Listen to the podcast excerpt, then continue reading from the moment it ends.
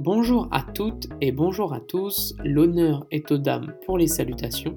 Je vous souhaite la bienvenue sur Footballagogie, le podcast où je pars m'éduquer en voyageant.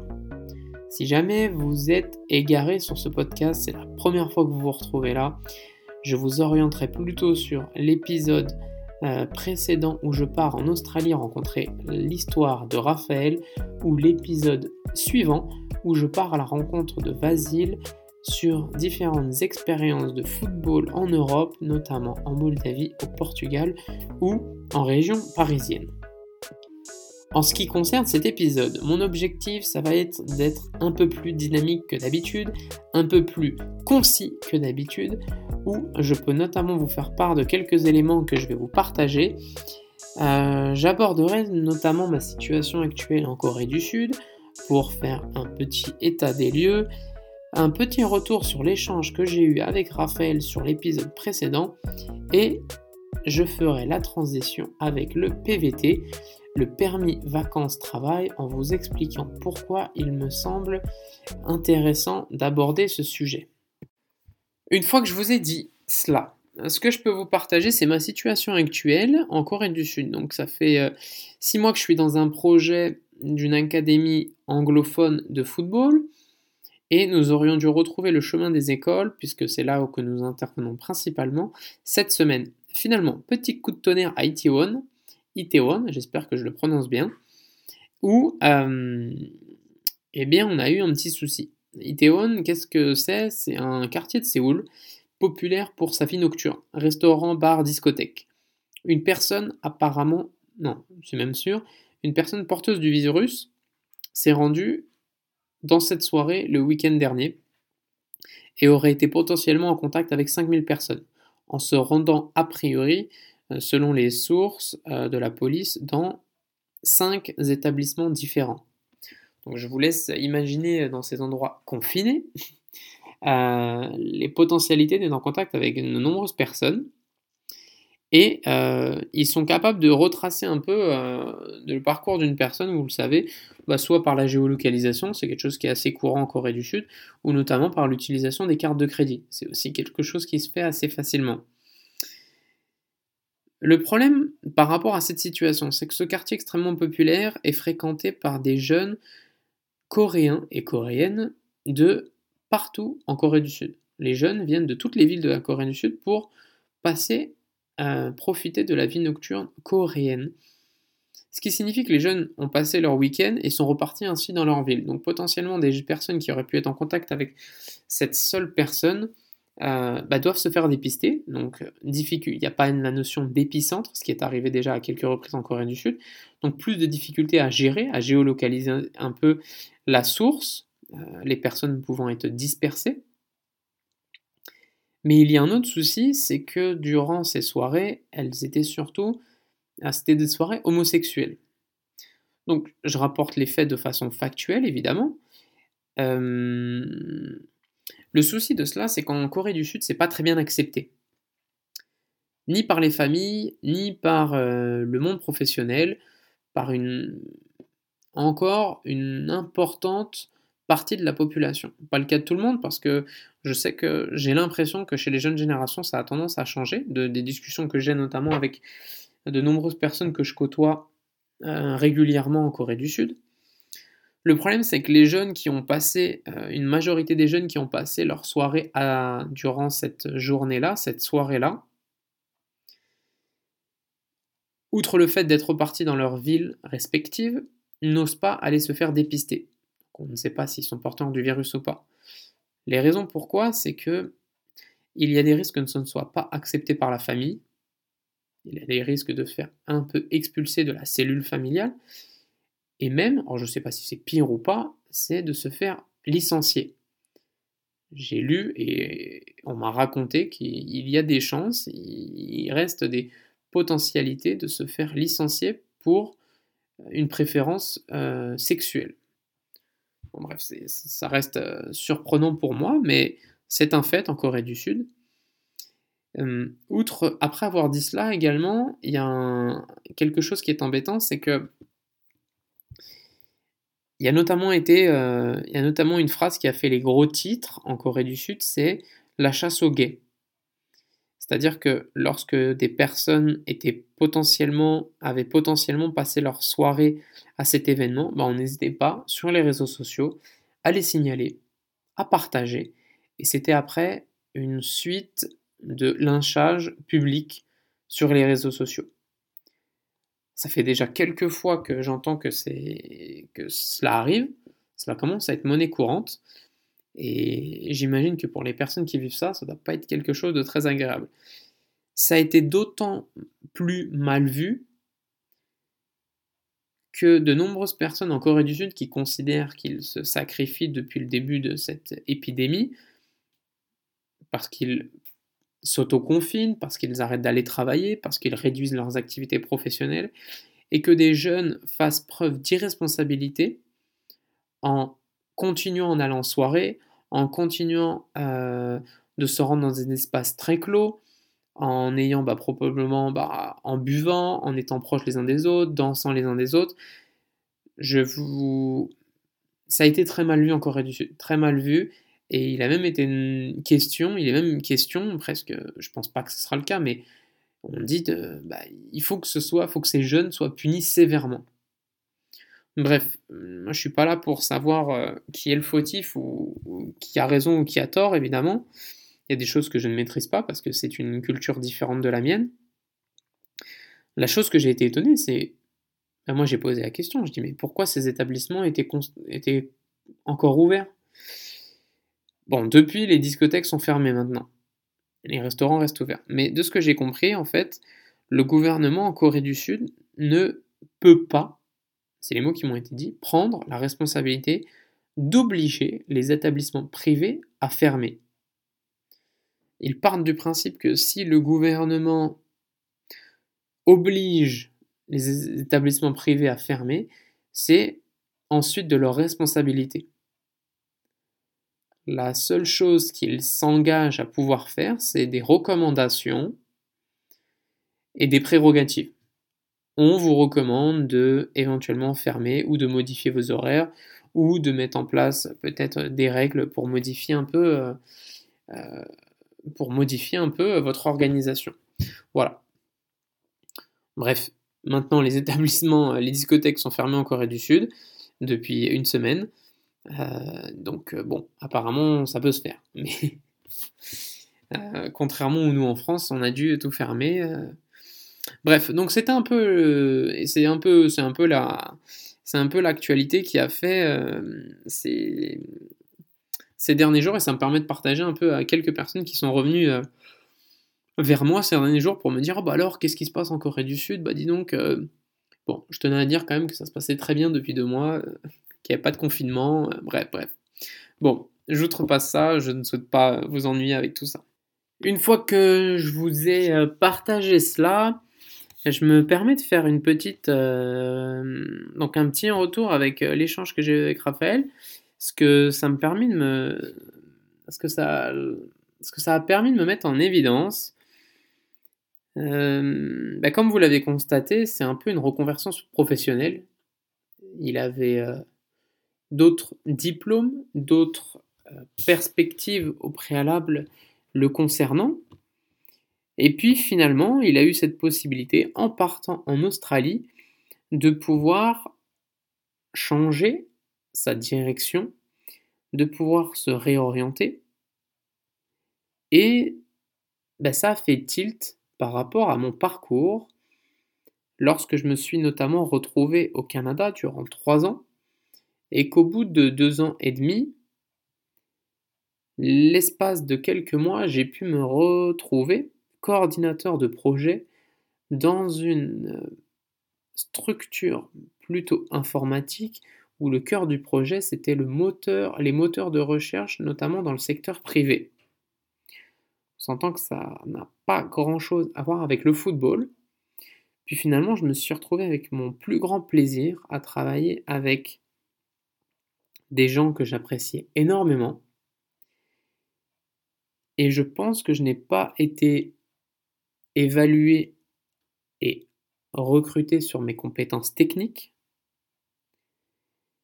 mais plutôt éventuellement, avec le recul, je me trompe peut-être, mais plus sur des qualités ou plutôt des compétences humaines pour que cela reste le plus humble possible quand même et plus sur un rapport de confiance et la certitude que j'allais être dans l'apprentissage.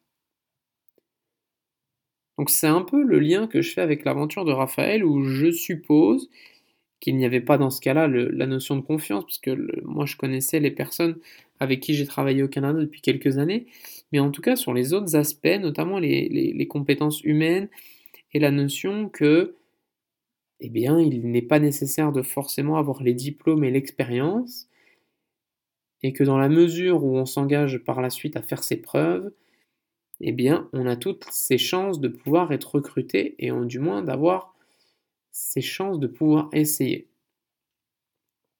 Donc c'est un peu c'est un peu le lien que un peu le lien que j'ai fait puis je bah, probablement que j'apprends pas grand chose à trop le monde en disant ça mais c'est vrai que c'est une culture intéressante euh, je, ne dis pas que le Canada et l'Australie c'est la même chose mais avec euh, ce qu'on a déjà entendu par le passé euh, ce que ce que j'ai déjà entendu par le passé notamment du côté de l'Angleterre il y a des choses qui semblent se, se, retrouver dans la culture un peu euh, britannique. Bref, cette opportunité a pu se réaliser pour Raphaël avec la notion de PVT. C'est là où je fais la transition. Pourquoi il me semble intéressant de partager à ce niveau-là Je vais essayer de ne pas être trop long, évidemment, de ne pas vous endormir. Ce PVT, autrement dit permis vacances-travail en français, pour les francophones plutôt, ou Working Holiday Visa. J'espère que mon anglais vous conviendra. Euh, c'est un permis de travail qui s'obtient dans la plupart des cas assez facilement. Et il me semble intéressant de partager parce que dans le cadre de mon projet en Corée du Sud notamment, j'ai eu l'opportunité et la possibilité de pouvoir partager, partager le fait que dans notre projet, nous étions à la recherche euh, de, plusieurs personnes euh, pour agrandir le projet. Et on m'a demandé de, dans mon entourage, de, partager cette offre et de, euh, si jamais cela pouvait intéresser des gens. Alors, il s'avère que ça m'a intéressé, donc je me dis peut-être que ça en pourrait en intéresser d'autres. Du coup, bah, j'ai partagé à mon entourage, mais j'ai aussi pris l'initiative de partager sur, de, sur différents groupes sociaux, sur différents réseaux sociaux, euh, mais également en contactant euh, différentes universités avec des profils qui me semblaient adéquats à cette opportunité. Donc soit des personnes qui étaient euh, dans des universités de langue, en apprentissage éventuellement de, langue asiatique ou du coréen, et qui auraient pu avoir un profil un peu sportif, un peu enseignant, un peu enseignant, qui pourrait être intéressé à l'idée de pouvoir faire un stage de quelques mois en immersion en Corée du Sud, ou alors directement des profils plutôt entraîneurs, des entraîneurs fédéraux, ou alors des entraîneurs, des éducateurs en devenir en contactant bah, soit des universités ou des, euh, ou des écoles de formation pour les futurs enseignants, ou alors pour euh, les universités où il y avait des stapsiens. Donc des stapsiens, euh, des gens qui vont plutôt intervenir dans euh, soit la préparation physique, soit l'enseignement du sport, de l'éducation physique dans les écoles, ou alors pour la réathlétisation, ou pour alors la rééducation. Vous l'aurez compris, des intervenants dans le domaine du sport. Durant ces cinq derniers mois, j'ai eu l'occasion d'échanger avec une, cinquantaine de personnes, je pense, plus ou moins. Et parmi ces personnes, il y avait, je pense, à minima 70 à 80% des personnes qui n'étaient pas au courant de cette notion de PVT. Alors je pense que c'est pas grave, mais il s'avère que moi j'ai découvert ça à 28 ans et je pense que je n'aurais pas dit non à la possibilité de découvrir ça un peu plus tôt. Alors dans le cadre de mon projet en Corée du Sud, ce n'est pas rédhibitoire. Il y avait avant le coronavirus et il sera probablement le cas après lorsque les choses, si elles redeviennent à la normale, de pouvoir venir sans euh, visa. Il a la possibilité de venir euh, très facilement en Corée du Sud sans visa pendant trois mois et de rester sur le territoire, euh, bah, notamment par le, luxe d'avoir le, passeport français. Mais il y avait la possibilité aussi de venir avec un PVT coréen, ce qui m'est arrivé. C'est-à-dire que pour mon aventure, il me semblait judicieux lorsque je prenais contact avec un éventuel stagiaire qui souhaitait venir avec nous pour deux mois, trois mois ou plus, six mois, de lui mentionner qu'il y a cette possibilité de PVT en Corée du Sud. Et que bah, ça peut un peu changer la donne dans la mesure où c'est gratuit, que cela s'obtient en quelques jours euh, et que ça ne demande pas énormément d'organisation. Et qu'au moment où on l'obtient, eh ben, il y a la possibilité de rester sur le territoire euh, au moins un an. Enfin, il y a possibilité de rester un an, de pouvoir y voyager et y travailler. Donc ça veut dire qu'il n'y a pas l'obligation de rester dans ce projet-là pendant un an, mais ça laisse la possibilité de venir, de pouvoir, euh, euh, de pouvoir intervenir quelques mois, quelques semaines, puis de, après de se déplacer, de changer de ville, d'aller travailler ailleurs, éventuellement de changer de projet, éventuellement de voyager, ben, surtout de travailler pour, on va dire, renflouer un peu le porte-monnaie, puis de pouvoir euh, faire en sorte que le voyage soit un peu plus long. Donc c'était les de ma démarche à chaque fois que j'étais amené à en parler, euh, mais il n'y avait rien évidemment d'obligatoire. Donc ce qu'il faut signaler avant que je rentre un tout petit peu plus en détail, c'est que bah, moi je ne suis pas un expert du PVT, il y a des personnes qui le font beaucoup mieux que moi. À ce moment-là, lorsque si jamais vous êtes sensibilisé par rapport à ça, eh ben, je vous oriente éventuellement sur je vous réoriente plutôt sur bah, soit des chaînes YouTube, euh, des vidéos YouTube, des groupes Facebook, et éventuellement, et surtout, le site pvtiste.com, où là, moi, je me rends assez régulièrement, notamment en ce moment, pour voir l'évolution des, conditions dans des différents pays qui sont euh, bien plus armés pour répondre à toutes les questions, si jamais vous en avez. Éventuellement, si vous en avez, bah, n'hésitez pas à me contacter, je me ferai un plaisir de partager à ce niveau-là. Euh, moi, c'est un réel plaisir depuis que j'ai découvert ça de pouvoir utiliser ces opportunités, de pouvoir profiter. Euh, pour parler brièvement de PVT, pour pas que ce soit trop long, alors, qu'est-ce que c'est? Le PVT, c'est euh, c'est un permis de travail qui, c'est un, visa qui s'obtient assez facilement pour permettre à des jeunes entre 18 et 35 ans, oui, je considère qu'à 35 ans on est toujours jeune, bon, c'est pas mon cas, mais euh, euh, de pouvoir voyager et travailler facilement dans différents pays du monde. Quels pays? Alors, je peux les lister. Australie, Canada, Nouvelle-Zélande, Argentine, Brésil, Japon, Pérou, Corée du Sud, Hong Kong, Mexique, Belgique, Russie, Taïwan, Colombie, Uruguay, Chili et la France. Ça veut dire que l'ensemble des personnes de ces différents pays peuvent transiter entre ces différents pays sous certaines conditions. Euh, conditions. La plupart du temps, elles sont assez faciles à respecter, notamment en tant que Français pour l'instant, c'est la seule chose que je peux dire. Mais les échanges euh, sont, euh, sont, enfin en tout cas, les personnes de ces différents pays peuvent euh, obtenir ces visas-là pour pouvoir voyager et travailler. Alors, je rentrerai évidemment pas dans les détails parce que c'est pas l'idée du, podcast et, et, ce serait probablement impossible parce que à chaque accord entre deux pays, les conditions sont un petit peu différentes. C'est-à-dire qu'en tant que francophone, si on souhaite aller en Argentine ou en Brésil, c'est différent. En tant que Canadien, si on souhaite aller au Brésil et au Japon, c'est un peu différent. C'est des accords entre les pays comme ça. ce que je peux signaler, c'est que la plupart de ces pays, c'est entre 18 et 30, mis à part l'Australie, le Canada et l'Argentine, qui sont jusqu'à 35 ans pour les Français. Donc je dis ça parce que c'est mon cas. Euh, il faut signaler aussi que la plupart sont gratuits, mis à part euh, Canada, Australie et Nouvelle-Zélande, mais qui ne sont pas excessivement chers, c'est moins de 300 euros, si je ne dis pas de bêtises, à peu près, il hein, faut se renseigner, mais c'est à peu près ça.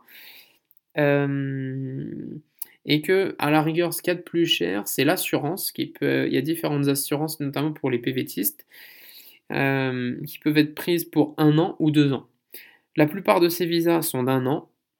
Il y en a quelques-uns qui sont deux. Donc le Canada, il me semble que c'est deux. L'Australie, ça peut être trois.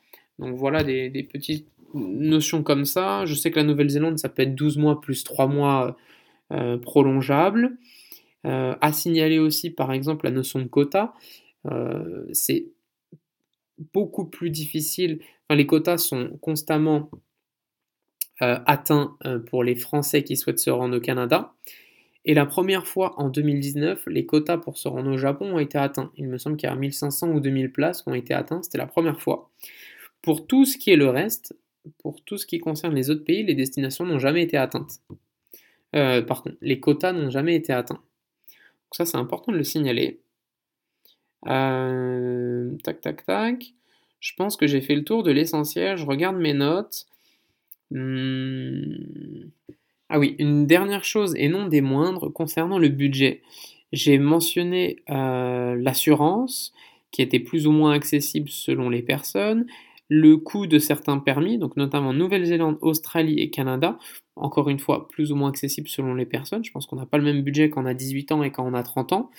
Euh, il y a aussi le prix du billet d'avion qui est à considérer. Euh, qui est peut-être euh, peut-être probablement la partie du budget la plus importante. Mais en fait, il y a aussi une notion par rapport au budget, c'est que pour obtenir ces permis, il faut avoir sur son compte en banque la plupart du temps un certain montant. Donc en gros, c'est, je pense que les, les pays souhaitent se prévaloir, se protéger contre des personnes qui voyageraient avec peu d'argent, d'accord, pour ne pas avoir à les, à les entretenir, si j'ai bien l'impression. Mais c'est surtout qu'il y a une notion de permis travail et vacances.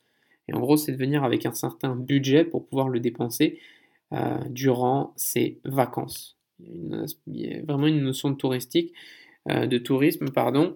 Et je me souviens notamment lorsque euh, j'ai été à l'ambassade de Corée à Paris, l'ambassade coréenne à Paris, où bah, c'était un élément très important et qu'il y avait la dame qui était au guichet qui avait mentionné à un monsieur, sous un ton d'ailleurs un petit peu houleux, euh, bah que c'est pas à la Corée du Sud de payer les vacances du jeune en Corée du Sud.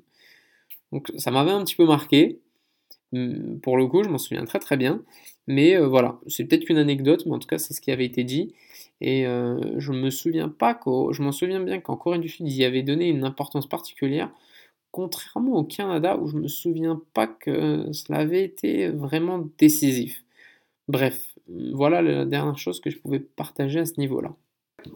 Autre chose à signaler, c'est que par rapport au Canada, il y a des conditions un petit peu différentes. C'est qu'il y a, la possibilité de se rendre au Canada soit en stage aussi, ou alors euh, par le biais du jeune pro. Euh, pour ce, qui concerne les stages, ce qui peut être intéressant de partager à ce niveau-là, c'est de prendre contact avec l'OFQJ, l'Office franco-québécoise de la jeunesse. C'est comme ça que moi je me suis rendu au Canada. C'est par cette opportunité-là que j'ai pu me rendre au Canada. Ou alors, il y a le jeune pro, et ça me permet de faire la transition. Les différentes façons de pouvoir vivre cette expérience, c'est soit d'avoir une opportunité d'emploi avant de partir, en ce qui concerne le Canada. C'est ce qui permet d'obtenir le jeu professionnel, c'est-à-dire que c'est un visa de deux ans qui vous lie uniquement à un seul employeur. Ou alors d'obtenir un visa de travail, un PVT, et de se rendre dans le pays et ensuite de trouver éventuellement un employeur sur place. Ça, c'est quelque chose qui se fait. C'est un peu ces deux expériences un peu différentes avec ses avantages et ses inconvénients. Vous vous doutez qu'il y a un côté rassurant, mais le fait d'être lié à un seul employeur, bah, ça a été mon cas. Et euh, j'avoue que je ne souhaite plus maintenant rééditer cette expérience-là. Mais c'est uniquement mon expérience et mon point de vue. Ensuite, il y a aussi deux façons de vivre l'aventure.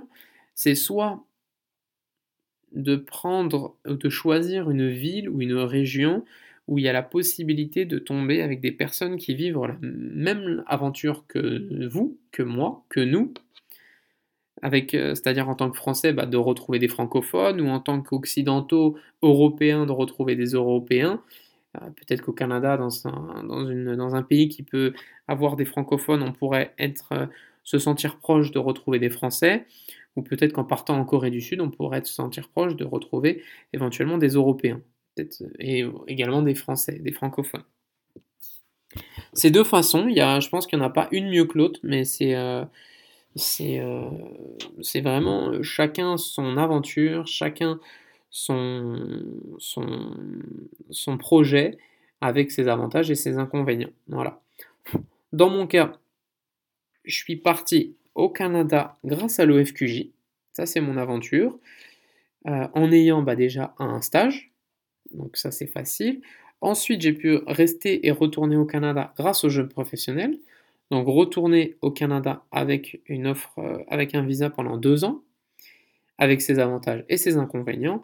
Et après la Corée du Sud, j'ai eu la possibilité de partir euh, en Corée du Sud, d'obtenir un visa assez facilement, également gratuit cette fois-ci, en moins d'une semaine, mais sans employeur. Mais après, j'avais déjà un contact euh, qui m'a permis d'avoir de trouver une opportunité comme celle que je vis actuellement. À savoir que, si jamais il y en a qui se posent la question, je suis parti en Corée du Sud en ayant un PVT euh, Corée du Sud et un PVT Japon. C'est-à-dire qu'avant de partir à Paris, j'ai réalisé les deux en l'espace de deux ou trois semaines, je ne sais plus, et apparemment ça ne leur a pas posé de problème. C'est-à-dire qu'au moment, où je me suis présenté à l'ambassade de Corée à Paris, avec un PVT Japon sur le passeport, j'appréhendais le fait qu'ils puissent me dire bah Monsieur, euh, monsieur que je comprends pas, euh, vous partez au Japon ou en Corée du Sud euh, J'appréhendais un petit peu, puis finalement c'est passé, dans la mesure où bah, moi, comme je partais en Corée du Sud, pays voisin séparé uniquement par la mer du Japon, je me suis dit, bah, tant qu'à faire, autant avoir les deux, j'aurais que à prendre le bateau ou l'avion pour éventuellement passer quelques mois dans un, dans un pays et puis dans l'autre. Donc ça, c'est ma stratégie. C'était apparemment, c'est passé. Une fois que j'ai dit tout ça, bah, j'ai encore constaté que je suis encore long. C'est pas évident de faire court finalement. J'espère que je vous en aurai pas ennuyé en tout cas. Ce qui est certain, c'est que si vous sentez que ce partage d'expérience peut intéresser quelqu'un autour de vous, euh, un membre de votre famille, un cousin, un frère, un, collègue de travail, un camarade de classe, un, je sais pas, euh, euh, un jeune que vous croisez, que vous entraînez, qui peut être intéressé, voilà, n'hésitez pas à partager l'épisode. Euh, découvrir cette opportunité pour moi a été une réelle opportunité et j'espère que, bah, que cela pourra au moins servir à une autre personne. J'en serai le, le premier ravi. Après avoir dit ça, il est possible peut-être que vous ayez des questions. Si jamais c'est le cas, eh bien, je me ferai un plaisir d'y répondre, sans oublier que je ne suis pas un expert. Il y a des plateformes beaucoup mieux renseignées, beaucoup mieux armées pour vous répondre.